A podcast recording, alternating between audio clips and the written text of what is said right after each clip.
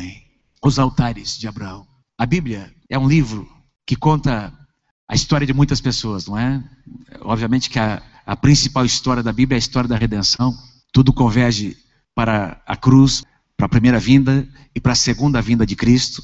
Mas a Bíblia também é uma história de pessoas, de personagens que caminharam com Deus. Pessoas que tiveram experiências iniciais com o Senhor, encontros pessoais muito fortes. E, e a Bíblia faz questão de contar a história de com detalhes, não é? Sobre alguns personagens que continuaram caminhando com Deus e durante toda a sua trajetória foram tendo experiências cada vez mais profundas com o Senhor. Quem aqui crê comigo que a experiência da salvação é apenas a experiência inicial? Amém? Amém, queridos? E que durante a nossa vida nós vamos tendo, não é verdade, queridos? Nós precisamos ter desesperadamente precisamos ter experiências contínuas e crescentes. Por isso que Paulo diz que nós podemos ter vários enchimentos do Espírito Santo. Podemos ser cheios do Espírito Santo, não apenas no novo nascimento, não apenas no batismo no Espírito Santo, mas durante a nossa trajetória com Deus, nós vamos sendo cheios. Amém? Quem concorda comigo, diga amém. E são experiências contínuas que vão nos levando cada vez mais a entender como é o coração de Deus, como a vontade de Deus acontece. E quanto mais a gente caminha com Ele, mais nós conhecemos as profundezas de Deus. Muitas dessas experiências desses homens no Antigo Testamento foram marcadas por altares. Nós vamos encontrar altares sendo edificados. O primeiro altar edificado, que a Bíblia chama de altar, onde aparece a palavra altar, nós encontramos nos dias de Noé, logo após o dilúvio, quando Noé edifica aquele altar. E logo após a arca ter sido, as águas terem descido, Noé sacrifica um animal, ele edifica um altar, e a Bíblia diz que esse animal queimado, o cheiro deste animal subiu até a presença de Deus. Deus sentiu o aroma daquele animal e Deus decidiu abençoar o homem. Deus fez uma aliança com o homem. Lembra do arco-íris? É o sinal da aliança que Deus fez com o homem. E a partir daí nós vamos encontrar diversas pessoas edificando altares. Então, durante todo o Testamento, nós encontramos altares sendo edificados por homens, profetas, reis. A palavra altar, ela significa literalmente, tanto no Antigo Testamento quanto no Novo. A palavra altar aparece também no Novo Testamento, não apenas no Antigo.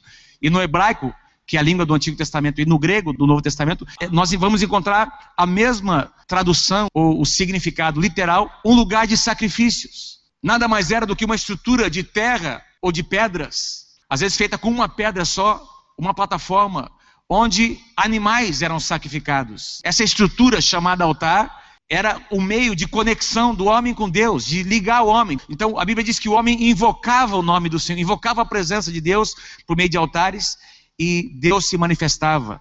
Deus se manifestava, Deus conversava, Deus falava com o homem. Altar, queridos, fala de quebrantamento. Altar fala de rendição, de consagração, de obediência. Altar tem a ver com adoração. Altar tem a ver com vida de comunhão com Deus. Nós sabemos que todos os altares que foram edificados. Eu não vou falar sobre a estrutura do altar em si, sobre os altares, porque seria uma outra mensagem, mas todos esses altares, onde um animal era imolado, onde um animal era sacrificado, todos eles no Antigo Testamento apontavam para o sacrifício do Senhor Jesus na cruz do Calvário. Amém? Todos eles apontavam para a cruz. A Bíblia diz que Jesus é o Cordeiro de Deus que tira o pecado do mundo. Amém? Ele é o Cordeiro Pascal que foi imolado. E a Bíblia diz que por ele nós temos a remissão dos nossos pecados. Então, em Jesus, todos esses altares físicos, eles se, tiveram o seu cumprimento profético. Portanto, nós não precisamos mais, nós não vivemos mais numa época em que altares físicos são edificados. Nós não precisamos mais edificar e não devemos mais edificar altares, muito menos sacrificar animais, porque a Bíblia diz no livro de Hebreus que um animal, uma vez só, Jesus Cristo, o Cordeiro Pascal, ele foi imolado por mim e por você. Então, os nossos altares hoje não são altares naturais, são altares espirituais que nós edificamos diante do Senhor. São altares no nosso coração, na nossa casa, na nossa família, onde quer que nós estejamos, ali tem um altar. Ali tem, ali é um lugar de conexão com Deus. Amém, queridos? Pode ser no banheiro da sua casa, pode ser na sala da sua casa, no seu quarto, pode ser no trabalho, dentro do carro, indo no mercado. Você pode se conectar com Deus onde você estiver. Quem pode dizer amém por isso? Quem pode dar um aplauso bem grande ao Senhor?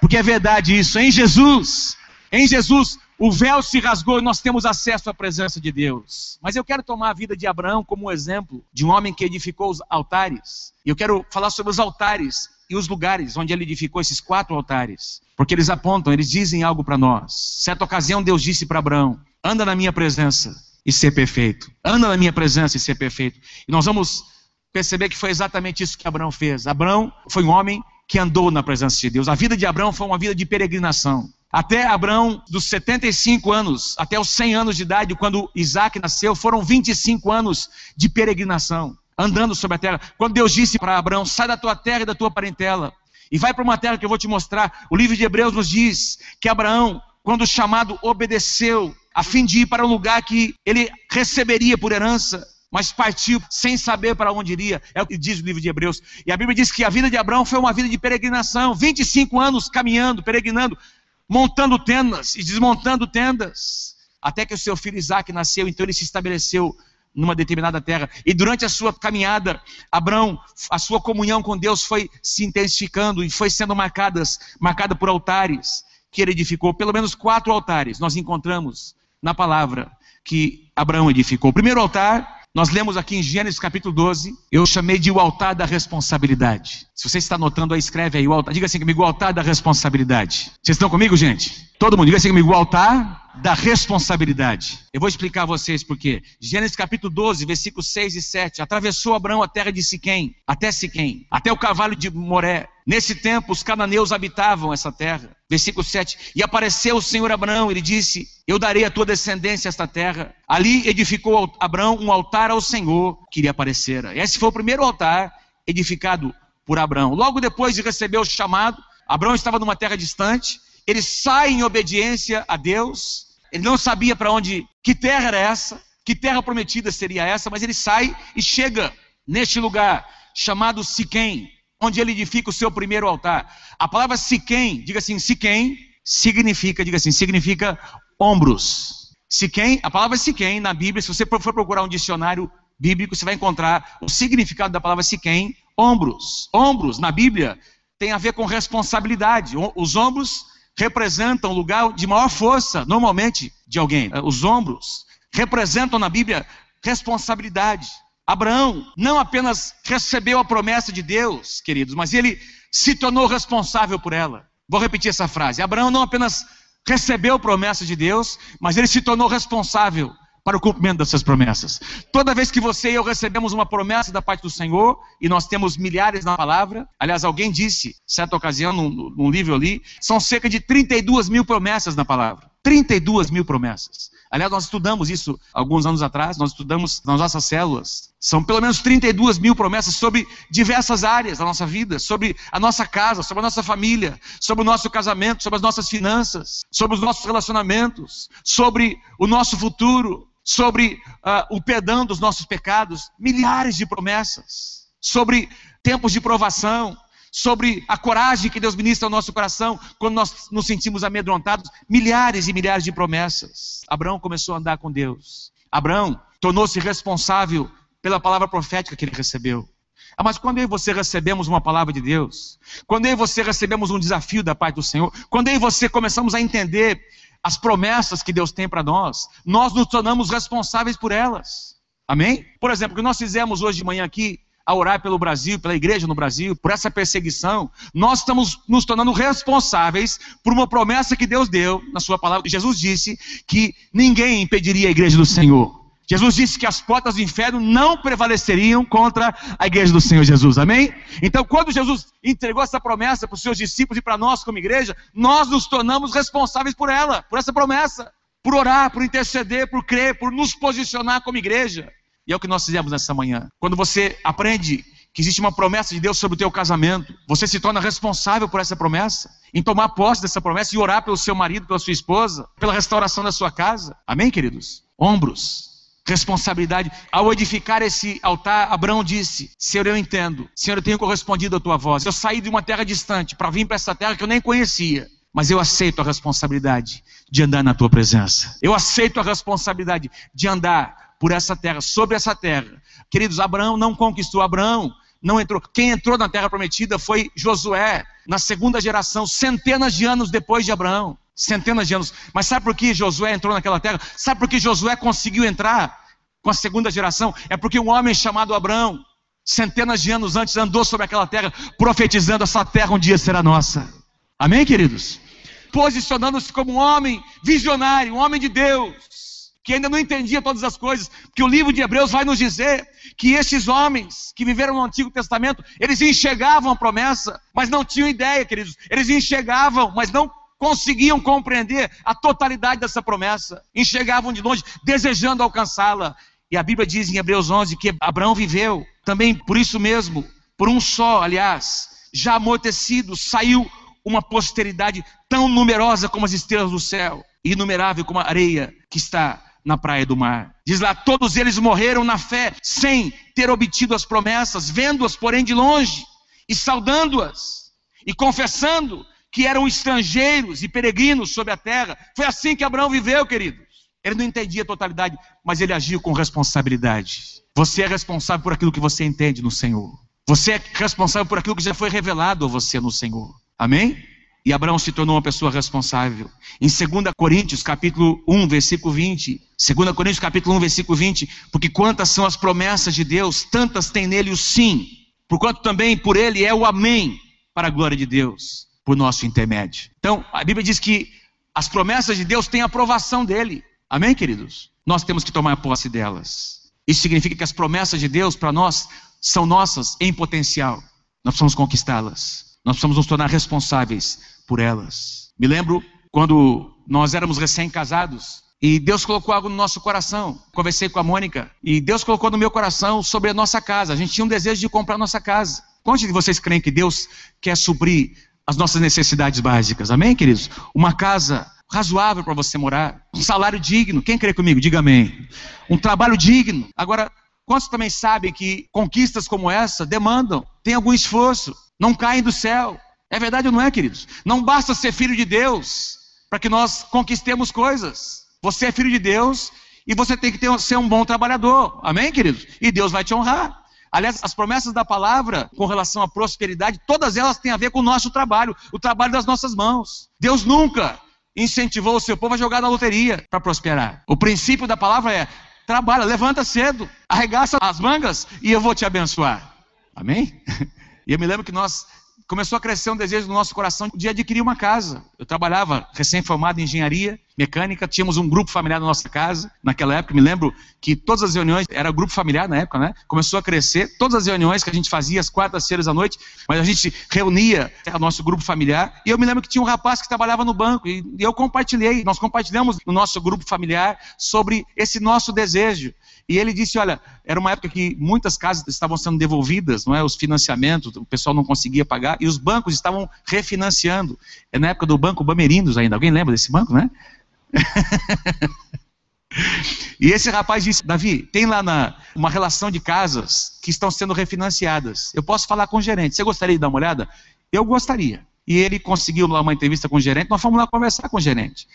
Eu lembro que na época ele queria 20% de entrada no valor, uma casa refinanciada, e a gente não tinha aquele valor para dar. E na época, nós, o que a gente levantando, vendendo carro, tudo que a gente tinha, daria para chegar ali nos 5%, 6%. Aí liguei para o meu pai, não é? Pai é para essas coisas, né, irmãos? Ainda bem que meus filhos não estão aqui ouvindo, né? Liguei para o meu pai, pai, me ajuda aqui. E eu fiz uma proposta de 10% do valor da casa de entrada, vendemos nosso carro, vendemos o que a gente tinha, meu pai emprestou um pouquinho, e foi aprovado o nosso financiamento. Nosso alvo tinha sido entrar na nossa casa antes de completar o primeiro ano de casado. A gente ia completar em dezembro de 86. Em novembro de 86, nós estávamos entrando na nossa casa. Deus abriu as portas. Me lembro quando nossos filhos eram pequenos e havia um desejo muito grande no nosso coração de que os nossos filhos pudessem estudar numa escola, numa boa escola. E nós já tínhamos uma bolsa de estudo numa escola em Londrina, e na época, uma escola internacional que, que dava, que ensinava, alfabetizava com inglês, veio se instalar em Londrina. E alguns irmãos da igreja estavam levando seus filhos lá, nos convidaram. Nós fomos lá para conhecer a escola. O preço era um absurdo, gente. Nós fomos lá, eu e a Mônica, e eu disse para a Mônica, não, esse negócio não é para nosso, essa areia não é para o nosso caminhãozinho, nós vamos desistir, bem, não tem jeito. E a Mônica disse, não, nós vamos orar.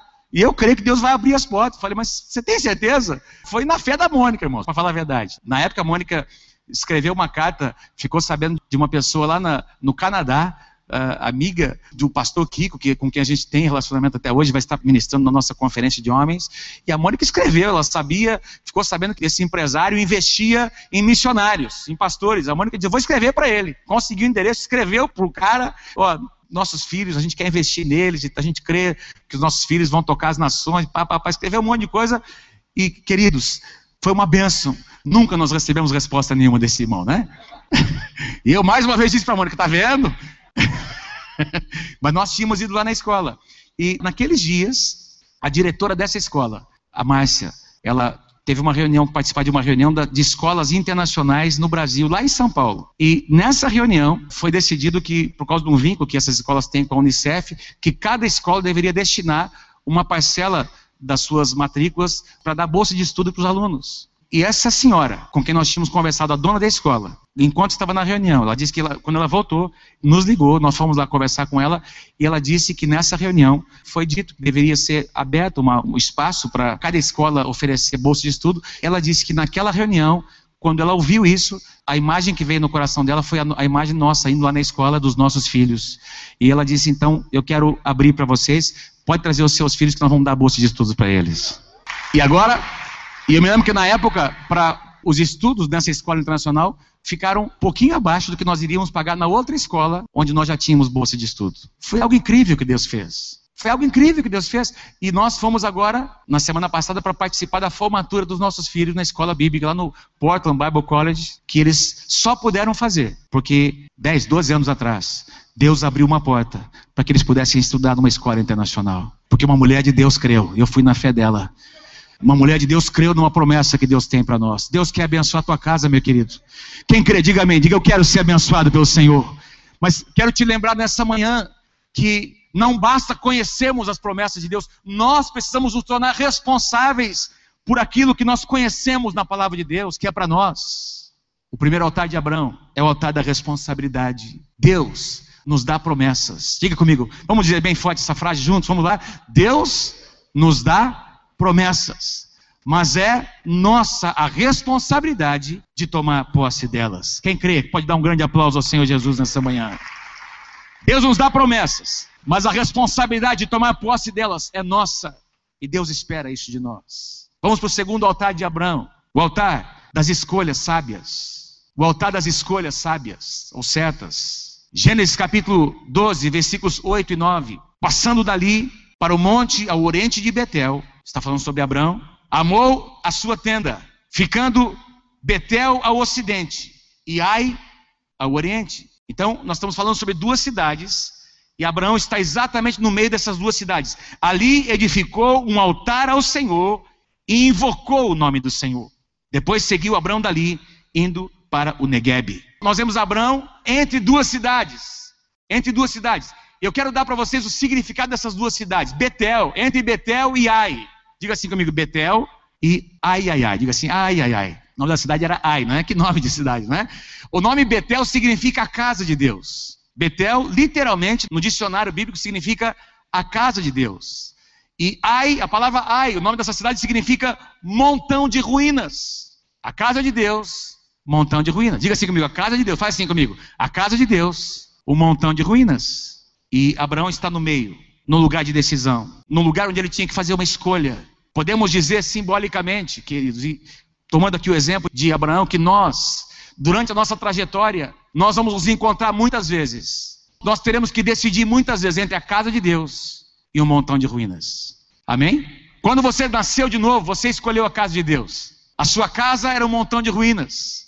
A sua vida era um montão de ruínas. O seu futuro era um montão de ruínas. Mas você escolheu Betel, a casa de Deus. Quantos louvam a Deus por Betel? Quem louva a Deus por Betel? A casa de Deus, lugar de cura, lugar de restauração. Mas eu tenho aprendido, queridos, que não é apenas no novo nascimento que nós fazemos escolhas como essa. Durante toda a nossa trajetória, e ainda mais quando nós prosperarmos, quando a bênção de Deus chegar na nossa casa, nós ainda teremos que escolher, fazer escolhas constantes entre a casa de Deus e um montão de ruínas.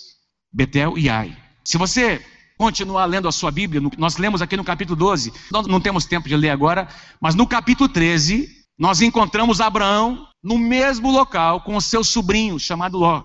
E foi neste lugar, entre Betel e Ai, que Ló, o seu sobrinho que havia saído com Abraão, lembra? Quando Deus entregou a promessa a Abraão: sai da tua terra, sai da tua parentela, vai para uma terra que eu vou te mostrar, eu vou fazer de você uma grande nação. Abraão trouxe a sua esposa, Abraão trouxe os seus empregados. Abraão trouxe os seus animais, as suas conquistas, o que ele havia conquistado, herdado dos seus pais. Mas Abraão também trouxe o seu sobrinho, chamado Ló. seu sobrinho, a esposa do seu sobrinho. Ele trouxe consigo os bens, os empregados do seu sobrinho, que também era um homem próspero. E a Bíblia nos mostra que enquanto Ló caminhou com Abraão, ele tornou-se cada vez mais próspero, amado. Porque Abraão era um homem de Deus, Abraão era um homem da visão. A Bíblia diz que se você andar com a pessoa certa, você vai ser abençoado. A Bíblia diz que se você andar com as pessoas sábias, você vai se tornar um homem mais, uma pessoa mais sábia. Amém, queridos? E Ló estava sendo abençoado enquanto andava com Abraão. Mas neste lugar de decisão, neste lugar, entre a casa de Deus e o montão de ruínas, Ló disse: Eu não quero mais caminhar com você, Abraão.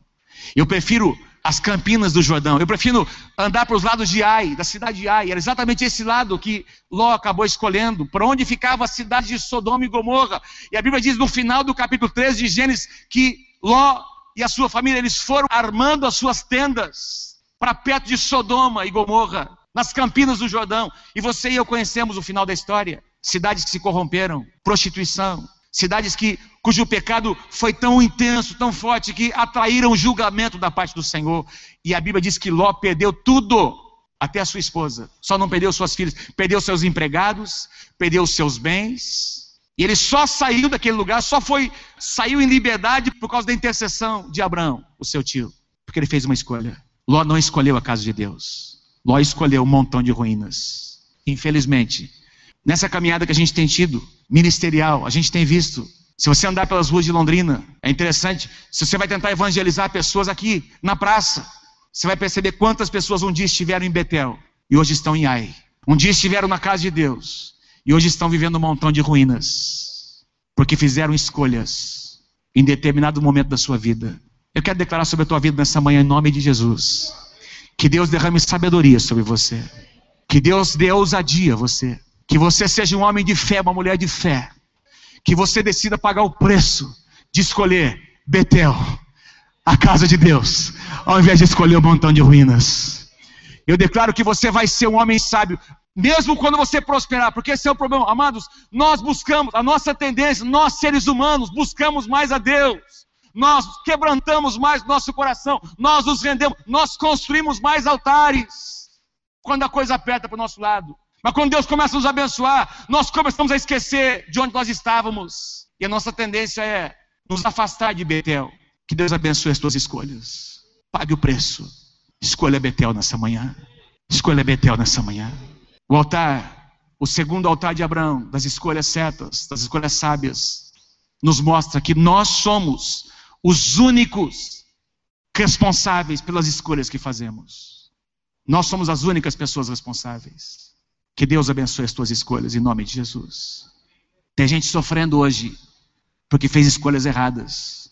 Tem gente pastando no asfalto hoje. Desculpe a expressão. Como aprendi essa com meu pai, não é? Tem gente sofrendo demais.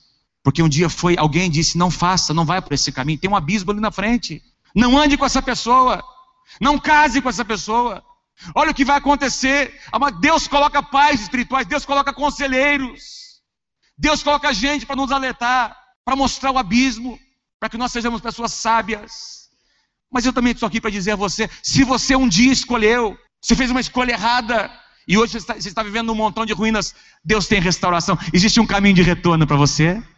Em Deus sempre existe um caminho de retorno. Você pode voltar para Betel. É hora de voltar para Betel lugar de proteção, lugar de provisão. Pode aplaudir o Senhor porque é verdade. Volta para Betel, volta para a casa de Deus. Nós somos os únicos responsáveis pelas escolhas que fazemos. O terceiro altar de Abraão, o altar da aliança renovada. O altar onde a aliança de Deus conosco é renovada. Capítulo 13 de Gênesis, do versículo 14 ao versículo 18, disse o Senhor Abraão, depois que Ló se separou dele, provavelmente Abraão estava com seu coração ferido, machucado, porque Abraão amava. Tanto é verdade que mais tarde é Abraão que intercede por Ló. Abraão amava o seu sobrinho. Abraão sabia que consequências viriam. Seu coração estava abalado, machucado. E aí Deus se apresenta para ele, dizendo: ergue os olhos e olha, que lindo, desde onde você está, para o norte, para o sul, para o leste, para o oeste. Porque toda esta terra que vês, eu darei a ti e a tua descendência para sempre. Querido, Deus vem para renovar a sua aliança. Deus vem para animar Abraão. Você está desanimado, Abraão. Você está cansado. Olha, você está sentindo. Você investiu em Ló. você amava Ló, você abençoou esse rapaz, e ele hoje não, nem, nem considerou o que você fez por ele. Mas eu estou aqui para dizer a você, Abraão, eu continuo caminhando com você, eu continuo dando visão, eu continuo dirigindo a sua vida, Abraão. Farei a tua descendência como o pó da terra, de maneira que se alguém puder contar o pó da terra, e é impossível, então se contará também a tua descendência. Levanta-te, Abraão, percorre esta terra, no seu comprimento, na sua largura, porque eu darei a ti. E Abraão, mudando as suas tendas, foi habitar nos carvalhais de Manri, que estão junto a Hebron, e levantou ali um altar ao Senhor.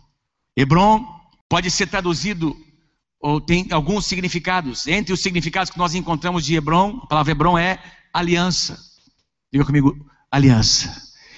Diga assim: o Deus que eu sirvo é um Deus de aliança. Quem pode louvar Deus? Quem é grato a Deus? Porque o nosso Deus é um Deus de aliança. Deus de aliança, Deus de promessa, Deus que não é homem pra tudo pode passar, tudo pode mudar, mas tua palavra vai se. Vamos cantar mais uma vez, juntos, com as mãos levantadas? Deus de aliança, Deus de promessas, Deus que não é homem pra mentir. Tudo pode passar, tudo pode mudar, mas tua palavra vai se cumprir. Vai se cumprir. Nosso Deus é um Deus de aliança. Nosso Deus é um Deus de aliança. Amo demais essa passagem que está em Hebreus capítulo 13, versículo 5. Eu não coloquei aqui, mas se você puder abrir a sua Bíblia, eu quero ler com você, quero pedir que você sublinhe e guarde isso é? na sua Bíblia, no seu coração. Hebreus capítulo 13, versículo 5. Deus diz a cada um de nós: De maneira alguma te deixarei, nunca, jamais te abandonarei. De maneira alguma te deixarei, diz o Senhor, nunca, jamais te abandonarei. Eu quero pedir que você diga isso para umas três ou quatro pessoas, assim, dando um chacoalhão santo nesse irmão, nessa irmã, dizendo: lembra disso, querido, Deus nunca vai te abandonar. Deus nunca vai te abandonar. Deus nunca vai te abandonar. Quem pode dar glória a Deus por isso? O terceiro altar, o altar da aliança renovada, nos mostra que o nosso Deus é um Deus que sempre cumpre a sua aliança conosco. Se alguém falhar, somos nós. Deus nunca falha. Amém? Deus nunca falha. Vamos para o quarto altar de Abraão. O quarto e último altar, o altar da entrega total. O altar da entrega total. Nós temos aqui, neste capítulo de Gênesis, capítulo 22, uma das histórias mais lindas de obediência, de entrega, de provisão. Queridos, que coisa mais linda. Estava relendo quando Deus pede para Abraão seu filho. Agora, Isaac já havia nascido, muitos anos já haviam passado desde o primeiro altar, mais de 30 anos talvez, porque aqui Isaac já era um garotinho, não é? Um menino. Tanto que ele conversa com seu pai. E a Bíblia diz que um dia Deus disse para Abraão: Abraão, pega o seu filho, o seu único filho, o filho que você ama, o filho da promessa, o filho que representa o cumprimento de tudo aquilo que eu disse, que eu declarei para você, Abraão. Pega o seu filho e vai para as terras de Moriá. Entrega o teu filho no altar para mim. Eu quero o seu filho de volta. Eu, eu, eu fico imaginando, porque a Bíblia não diz isso, mas eu fico imaginando o que é que Abraão disse para Sara? Como é que foi essa conversa entre Abraão e Sara? Porque, na verdade, esses diálogos aconteceram com Abraão, aconteceram com Abraão. Deus se apresentando a Abraão, Deus conversando com Abraão, Deus dando visão para Abraão, Deus consolando o coração de Abraão. E Abraão com certeza vinha e compartilhava isso com Sara, com a sua esposa, com seus empregados. Com certeza Abraão ensinou seu filho falou com Isaac sobre os altares que ele havia edificado. Abraão conversou com Isaac sobre as promessas que Deus havia dado a ele. Que Isaac era o fruto dessas promessas, era o fruto de oração, de intercessão. E agora Abraão tem que chegar para Sara e dizer: Olha, Deus pediu o menino de volta. E você não vai encontrar em lugar nenhum na Bíblia, como nós encontramos esposas de alguns outros homens, grandes homens de Deus, questionando. Você não vai encontrar em lugar nenhum Sara questionando Abraão. Aliás, no livro de Pedro diz que Sara respeitava ao ponto de chamar, eu citei aqui inclusive numa mensagem, ao ponto de chamar Abraão de meu senhor. Não, a gente tem que entender o contexto da época. O que Sara disse, o que Sara, a postura de Sara era uma postura de uma mulher que, que respeitava o chamado de Deus, respeitava a palavra de Deus, que Deus havia entregue a Abraão. O pastor Eduardo disse aqui na semana passada, com diversos versículos, que a mulher sabe edifica o seu lar. Não é isso que foi ministrado aqui? A mulher sabe edifica o seu lar. Há histórias de mulheres no Antigo Testamento que quase destruíram o seu lar. Certa ocasião, Deus disse para Moisés, o libertador de Israel, pega o seu filho e circuncida ele. Como é que nós vamos, Deus dizendo para Moisés, como é que Israel, como é que os rapazes de Israel serão circuncidados se o seu próprio filho não foi ainda? E a Bíblia diz que Moisés, ao tentar circuncidar o seu filho, a sua esposa Zípora resistiu a ele, chamando Moisés de homem sanguinário. E Deus teve que ensinar Moisés: você se posicione em relação à sua esposa, ou eu tiro você e coloco outro no seu lugar. Eu levanto outro líder no seu lugar. Pode procurar, está lá no livro de Êxodo. Ela não entendeu. Moisés teve que resistir, Zípora. Moisés teve que entender o que Deus havia falado. E o seu filho foi circuncidado, contrariado por sua esposa. Sara, em momento nenhum, resiste à palavra. Abraão traz o seu filho. E se você vai ler a história, querido, você fica. A gente tem que entrar, não, entrar na história para entender os sentimentos envolvidos. Deus diz: vai para a terra de Moriá. No dia seguinte, eu gosto dos detalhes da palavra, diz que no dia seguinte, de madrugada, Abraão se levantou. De madrugada. Não foi ao meio-dia, não foi de tarde. Ele não ficou pensando se deveria ou não. E ao levantar de madrugada, isso mostra que ele havia preparado, se preparado no dia anterior. Levou com ele dois servos, pegou um jumento, colocou, preparou uma lenha, levou a lenha consigo, caminho de três dias. Imagine comigo a conversa que eles foram tendo, querido, nesses três dias, quando eles avistam o monte. Eu acho lindo essa expressão, né? Capítulo 22, versículo 6. Assim caminhavam, eu nunca tinha percebido isso aqui, caminhavam ambos juntos, Abraão e Isaac.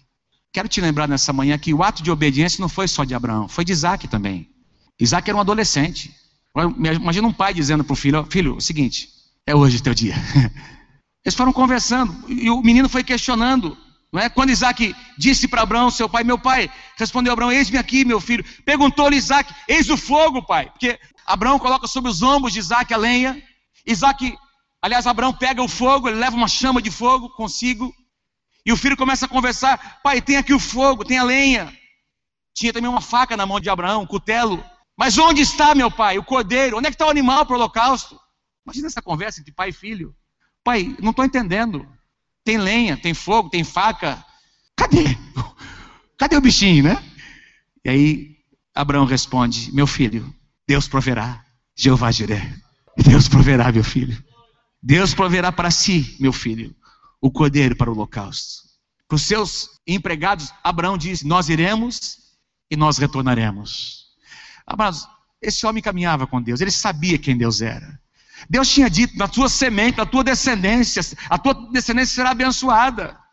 Deus, a Bíblia diz que Deus não é homem para mentir, querido. Abraão conhecia o Deus que ele servia, ele sabia que de uma forma ou de outra, na última hora, a provisão viria. Você conhece o Deus que você serve? Você conhece o Deus com quem você caminha? Queridos, o Deus que você serve é o Deus que provê as suas necessidades. O Deus que você serve é o Deus que faz com que as misericórdias dele se renovem a cada manhã sobre, as tuas vidas, sobre a tua vida, antes de você acordar, queridos. Nesse dia, a graça, a misericórdia de Deus se renovaram sobre as nossas vidas. Deus tem o melhor para nós. O quarto altar é um altar de entrega total. Foi profetizado hoje aqui. Eu nem conversei com a pastora Mônica. Ela citou exatamente o texto que eu iria citar: entrega o teu caminho ao Senhor. Salmo 37, confia nele, e o mais ele fará. Ei, entrega o teu caminho ao Senhor. Nessa manhã eu estou aqui para dizer a você: entrega. Obrigado pelo aleluia. Vou dizer mais uma vez: dessa manhã eu estou aqui para dizer, meu irmão, entrega. Eu não sei o que você precisa entregar nessa manhã. Eu não sei o que você precisa entregar. O que Deus está pedindo a você. Mas Deus está dizendo a você nessa manhã: sobe lá no Monte Moriá. Entrega num altar que eu vou restituir para você. Eu vou te abençoar. Confie em mim até a última hora, Deus está dizendo nessa manhã. Quantos podem dar glória a Deus? Moriá é o monte da entrega total. É claro que a gente tem aqui um momento profético, porque esse quadro representa a provisão de Deus em Jesus na cruz do Calvário. Eis o Cordeiro de Deus que tira o pecado do mundo. É claro que havia todo um cenário profético aqui nesse acontecimento, que a provisão de Deus já está aí, queridos. Antes da fundação do mundo já havia provisão da parte do Senhor para nós. Deus nunca foi pego de surpresa com o pecado de Adão. Antes de Adão pecar, Deus já havia preparado o Cordeiro de Deus, seu filho. Glória a Deus por isso. Mas esse era o altar de testar a obediência de Abraão, a entrega de Abraão. Pai e filho caminhando juntos. Olha, quando Isaac pergunta, e aí Abraão responde: Deus proverá para si, meu filho, o cordeiro para o holocausto. Ponto e vírgula. E seguiam ambos juntos. Aqui nós vemos o relacionamento de paternidade. Aqui o coração de Isaac estava sendo testado. Todos os ensinamentos de Abraão, tudo que Abraão havia incutido no coração de Isaac em todos aqueles anos, estava sendo testado neste momento, querido. E aí, a Bíblia diz no versículo 11 que quando Abraão coloca o menino no altar, Abraão amarrou os pés e as mãos, preparou a lenha, no... primeiro edificou um altar, colocou a lenha sobre o altar, queridos. Aí amarrou os pés e as mãos de Isaac, colocou Isaac sobre o altar. Imagina você fazendo isso com seu filho. Imagina a conversa, o menino olhando nos olhos de Abraão, e Deus ainda não fazendo, não respondendo nada, deixando até a última hora. O nosso Deus é um Deus que age assim, querido. Ele quer ver o nosso coração e Ouso dizer para você que muitas vezes, a maioria das vezes é assim que acontece, é na última hora que vem o livramento, é na última hora que vem a resposta, de repente Deus age. Portanto, eu digo para você nessa manhã, espere até o último momento, porque Deus vai prover sobre a tua vida, Deus vai trazer provisão, Deus vai trazer respostas, Deus vai agir sobrenaturalmente na tua vida. Abraão entregou. E esse lugar, olha o que diz, que coisa linda. Versículo 11. Mas o céu bradou o anjo do Senhor, dizendo: Abraão, Abraão. E ele respondeu: Eis-me aqui. Então lhe disse: Não estendas a mão sobre o rapaz, e nada lhe faças, pois agora sei que temes a Deus, porquanto não me negaste o filho, o teu único filho. Deixa eu mostrar uma coisa para vocês importante. Se, deixa eu, assim, porque a gente às vezes não entende o, a força de uma passagem como essa, não é? Se eu perguntasse para uma esposa, para as esposas que estão aqui presentes, se você tivesse que escolher alguém para morrer, você escolheria quem? O seu marido ou o seu filho? que perguntinha, né? Onde, você escolhesse, pudesse escolher alguém para viver, quem você escolheria? O seu filho ou o seu marido? Não precisa nem responder. A, respo... a risadinha já mostra tudo, né? Desculpa, meu bem, né? A minha esposa disse, né? O ponto aqui é o seguinte: tem alguma coisa nesse mundo mais preciosa do que o seu filho, a sua filha? Quem não é pai e mãe ainda não sabe o que eu estou dizendo. Você vai ser um dia, um dia você vai entender o que eu estou falando o sentimento de ser um pai, uma mãe. Você dá tudo pelo seu filho, pela sua filha.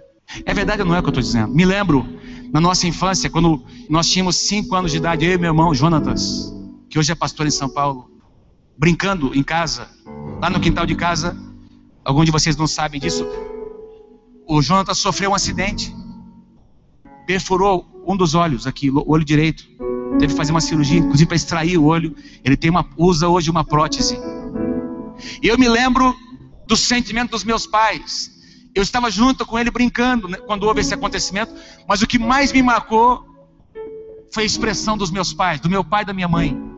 Meu pai dizendo, se eu pudesse, meu pai dizendo para o médico: tem como tirar o meu olho e colocar nele? Se tivesse alguma coisa para ser feito, querido, meus pais fariam. Porque não tem coisa mais preciosa do que um filho, uma filha. Foi isso que Deus pediu para Abraão. Deus pediu o primeiro lugar para Abraão, mas havia provisão. A provisão era o que Deus tinha de melhor: o seu próprio filho. Não é lindo isso? No lugar do filho de Abraão, Deus entregou o seu próprio filho. No lugar daquilo que nós entregamos, nós achamos que é muito que nós estamos fazendo. Na verdade, muito mesmo foi o que Deus fez por nós. O altar, o último altar, é esse altar Tendo Abraão erguido os olhos, viu atrás de si um carneiro preso pelos chifres entre os arbustos. Tomou Abraão o carneiro e ofereceu o holocausto em lugar do seu filho. E pôs Abraão o nome àquele lugar: O Senhor proverá. Daqui que vem a expressão que nós conhecemos, Jeová Jireh. Daí dizer-se até o dia de hoje: O monte do Senhor se proverá. O monte de Jeová Jireh. O Senhor proverá. Entrega o teu caminho ao Senhor Confia nele. E o mais ele fará. Fará sobressair a tua justiça como a luz, e o teu direito como o sol ao meio-dia. Quando Deus ocupa o primeiro lugar nas nossas vidas, absolutamente nada irá nos faltar. O Senhor é meu pastor, nada me faltará. Levanta sua mão comigo, comigo e diga: O Senhor é meu pastor, nada me faltará. Esses são os quatro altares de Abraão: o altar da responsabilidade, o altar das escolhas sábias, o altar da aliança renovada e o altar da entrega total. Quantos querem, quantos desejam que a sua vida se torne um altar na presença de Deus?